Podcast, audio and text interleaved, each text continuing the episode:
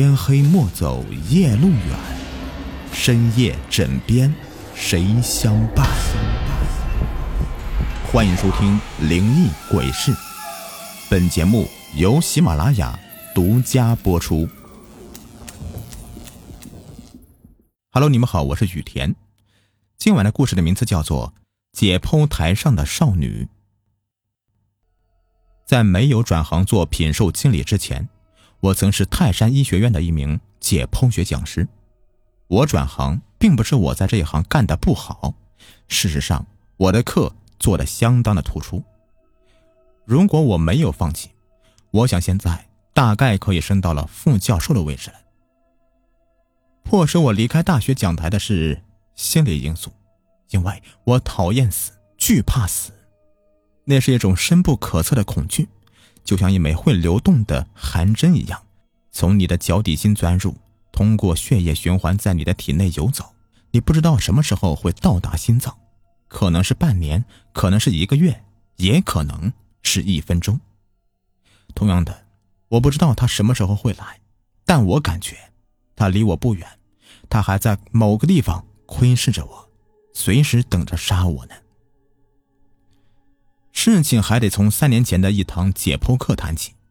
对于学生来讲的话，也许这个课是他们一生中最难忘的一课，因为第一次现场全尸解剖总是给人极其强烈的印象的。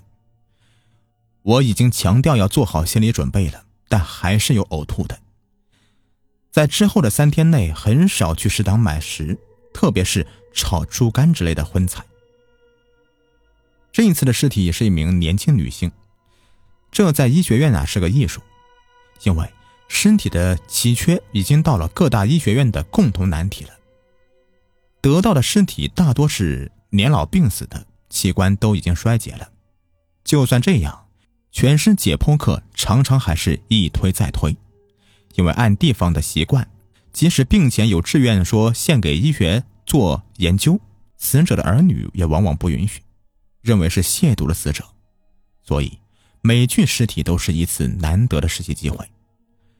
年轻新鲜的更是极其珍贵。女尸静静的躺在解剖台，课开始之前呢，身体一直是盖着白布的。我照惯例啊，向学生们讲了注意事项以及尸检在医学的重要性，最后要求他们以崇高尊敬的态度来看待尸体。学生们的眼光既好奇又有点恐惧，但谁也没有出声，像是等待一个极其严肃的时刻。白布掀开了，学生中间发出几声轻微的心虚声。这是一具年轻的女尸，大概只有二十五六岁，听说生前是一名秘书，因为感情问题而割腕自杀的。他的朋友从他的遗物里面翻出一张捐献遗体的志愿书。是学生时代时填写的。这年轻人一般会很少考虑这样的事情的，他为什么会有这样的志愿呢？也许永远是个谜。她并不是一个很美丽的女人，眼眶有点下陷，可能是她在生前一段时间啊承受了很大的压力。她闭着眼睛，神态很安详，就像是睡熟了，完全没有一具身体僵硬的死相。也许死对他来讲真的是一种解脱。我这样想着，暗利用一张方巾盖住他的脸，看不见脸，他惨白的身体很突兀的就显了出来。学生们都睁大眼睛盯着解剖刀，我凝了凝神，终于把刀片用力的下滑去。锋利的解剖刀几乎没有碰到什么阻碍。就到他的小腹部了，就像是拉开了链子。我们可以清晰的听到解剖刀划破皮时那种轻微麻利的滋滋声。由于体内腔的压力，划开的皮肤和紫红色的肌肉马上自动的向两边翻开。他原先结实的乳房挂向身体两侧，连同皮肤都变得很松弛。用固定器拉开皮肤和肌肉之后。内脏完整的展现在我们面前。到了这个步骤，我已经忘记了面前的尸体是个什么样的了，其实这已经都不重要了，重要的是怎么让学生们牢牢记住体内的结构，这将对他们以后的行医生涯产生深远的影响。内脏器官被一件件的取出来，向学生们讲解着。这剖开后啊，又讲解结构。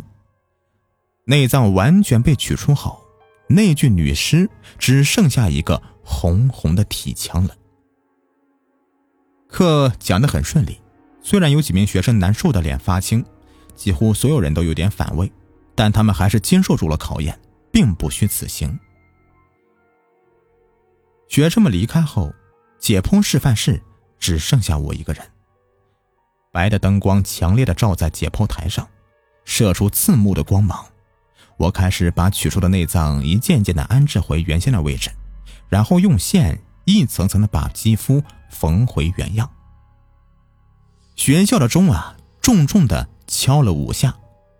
我把盖在女尸脸的方巾取下，这时候恐怖的事情就发生了，那个女尸竟然睁开了眼睛。恶狠狠地看着我，吓得我差点摔倒在地上。我战战兢兢地站起来，发现并不是幻觉。他睁大着圆滚滚的眼睛，盯着天花板，神态也和刚才不一样了，而是一脸的怒容。但是他的确是死的呀。我壮了壮胆，仔细的去检查一番，终于啊找出了合理的解释了。也许是生物电的原因，是解剖过程中引发了某种生物电的神经反射。我把他的眼睛合上，把白布盖了回去，出了解剖室。之后的几天呢，女士的眼睛一直在我脑海中晃动。我并不是一个灵异论者，但不知为什么，那双眼睛就像幽灵一样缠着我。我总是想着，她为什么会在这个时候睁开眼睛，而且……那眼神，我后来回想起来，仿佛传达着某种信息，并不完全像死空的眼神。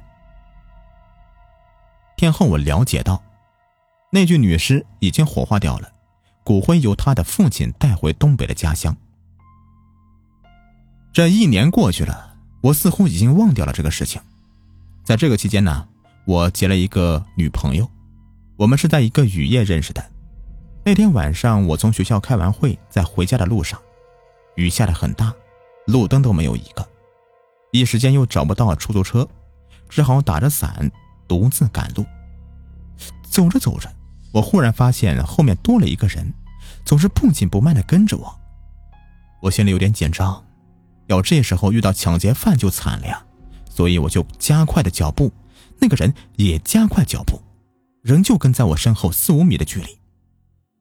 这样走了很长一段路，我终于忍不住了，回过来看个究竟。可结果出乎意料，原来跟着我的竟是一个身穿黄雨衣的娟秀女孩。我们面对面的站住。你为什么跟踪我？我问他。对不起，我一个人赶路，感觉很害怕。他怯生生的看着我。我舒了一口气，笑道。那你怎么知道我就不是坏人呢？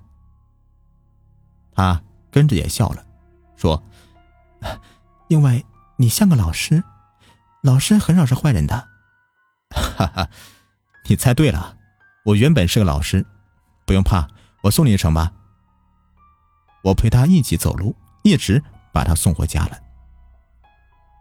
那一晚之后啊，我们经常在回家的路上遇到，慢慢的就熟识起来了。我一直不敢告诉他我教的课程，所以他只知道我是个医学院的老师，对我的工作性质一点也不了解。有一天，我终于对他说了：“我说我是人体解剖学的讲师。”他并没有像我想象中的那样的惊讶和害怕，而是露出了强烈的好奇心了。哎，你说解剖刀划过时，身体会不会觉得疼呢？他问道，并一本正经的等着我回答。怎么会呢？死了就没有感觉了？你怎么知道他们没有感觉的？哼，现在医学确定了啊，这个死亡的标准就是脑死。脑死亡呢，对任何神经末梢的刺激也都失去了作用，所以啊，就没有了任何感觉。这只是我们活人这么认为的，可事实也许不是这样的。他执拗的说道：“ 别瞎想了啊！”我笑着说。后来他不止一次的问过这个问题，每当我回答一次，我的脑海中就像是被铁钩勾起什么东西，可马上又沉了下去。但他还是经常问我同一个问题，我渐渐感到一种莫名其妙的恐惧越来越强烈了。我甚至有些害怕见他，但细想起来又没有什么特别奇怪的地方，可能是因为我经常接触解剖尸体。心理压力过大的原因吧。直到有一次，我无意中的发现，才知道问题的严重性。那天晚上，我去他的宿舍找他，他不在，门虚掩着。我坐在沙发等他，等得不耐烦了，就站起来，在他写字桌上面翻看着，准备啊找一本杂志来消遣。没什么好看的杂志，我随手就拿过一张旧报纸，一不小心。从叠层里面飘出一张纸，落在地上。是一张旧的、有些发黄的纸，我的神经一下子紧绷了。这纸好像在哪里见过。我捡起那张纸翻过来，惊惧的睁大眼睛。原来，这是一年前我解剖过的那具女尸生前的志愿表。在尸体一到解剖室之前，我曾经在上面签过字的。没错，我的签名还在上面。可他怎么会出现在这里的？我有点慌乱了，急忙打开旧的《泰山周报》这个报纸一看，在社会这个栏目里，赫然就是白领小丽为何自杀的社会新闻。报纸的日期正是我解剖尸体的那天。我好像是掉进了冰窖里，阵阵发冷，感到这个房间突然有一种说不出来的阴森恐怖感。回忆慢慢的涌上心头。现在开始吧，我说着，示意学生们把注意力集中到解剖示范台来。四周鸦雀无声。我从盘中取出解剖刀，抵在他的咽喉。白的塑胶手套跟女士的皮肤相应，白的令人窒息。他的尸体仍旧是有点柔软，皮肤保持着弹性，这感觉跟我以往接触的尸体根本就不同啊！不知怎么的，我的解剖刀竟然迟迟的没有滑下去，甚至心中浮现出一个可怕的念头：也许他还没死。但是很快的。我就为我的想法感到可笑了，可能是这个女孩死的太可惜了，所以我才会有这样的错觉。这时候，我听到过道里面传来清晰的脚步声，是高跟鞋的声音，一步一步的朝这里走过来。我一时不知道该怎么办为好，只好硬着头皮等着他的出现。那脚步声到了门口，忽然就停住了。我没有看到他，但我仿佛感应到他就在门外盯着我。我的脚有点发软，却不敢动弹。不一会儿，高跟鞋的声音又响了起来，越来越远，终于消失不见了。趁这个机会，我发疯似的往家跑。冷静了几个小时，我脑中急速的旋转：怎么可能会这样？也许他只是那个女孩的同学或同事。或者说是好朋友也说不定呢，那么保留这个东西也不奇怪。还有，那一串脚步声也许只是楼下传来的，一切只是我的神经太过敏感了。我的心里稍稍的安定了一点，打手机给他，希望能弄个水落石出。手机没有接听，我拼命的打，可是都是忙音。他越是不接，我就越感到恐惧。不一会儿，门外忽然传来脚步声，和在他那儿听到的是一模一样的。高跟鞋踏在地板上的清脆响声，我的心脏也在砰砰的直跳，大气都不敢喘一个。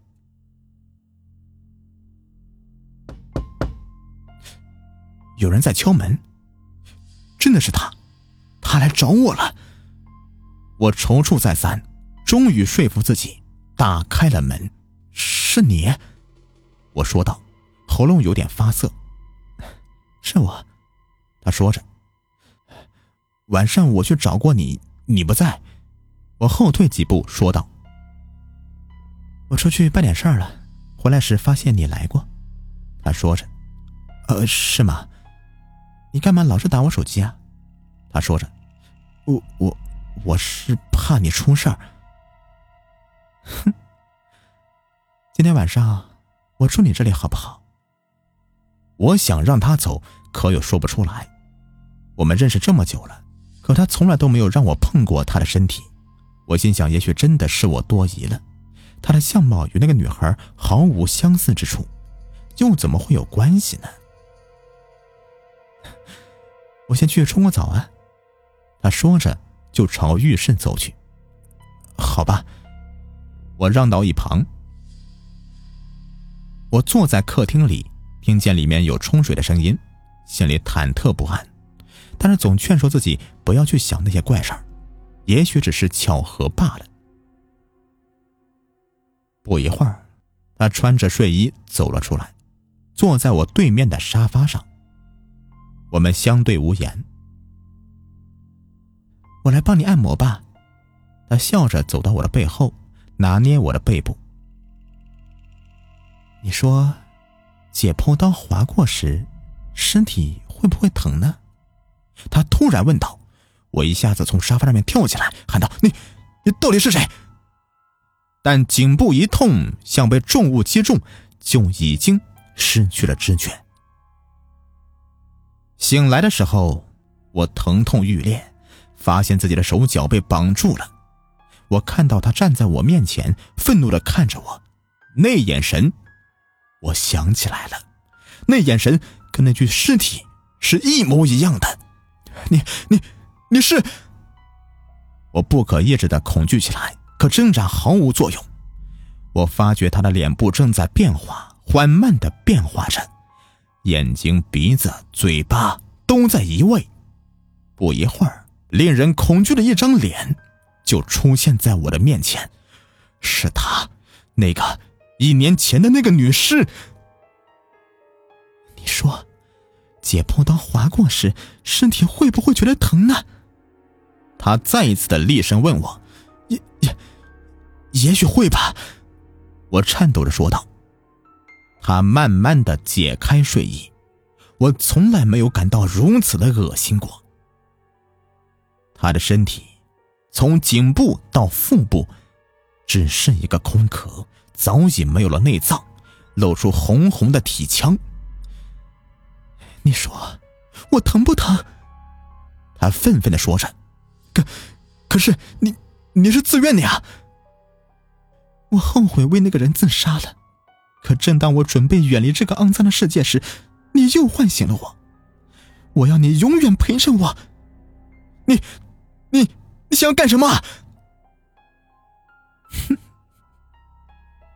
他僵硬的笑了起来，从睡衣口袋里面掏出一把明晃晃的解剖刀，在我面前晃动，然后抵中我的颈窝。我要让你知道。被解剖的痛苦，他森森的说着：“不要，不要！你是死的，我是活的。”喉咙一阵刺痛，我仿佛被活剥了一般的疼痛，惨叫着坐了起来。我发现我的全身像是在大水中浸泡过一样，月光透过窗户照在我的脸上。他，并没有在房间里。难道昨天晚上一直在做梦吗？我觉得不可思议，但很高兴，是一种死里逃生的感觉。第二天，我起的时候，就发现了一样东西，这个东西将会让我永生难忘。在床边的地下，居然有一把解剖刀，一把锋利的、闪着寒芒的解剖刀。这一天下午，我又去了他的房间。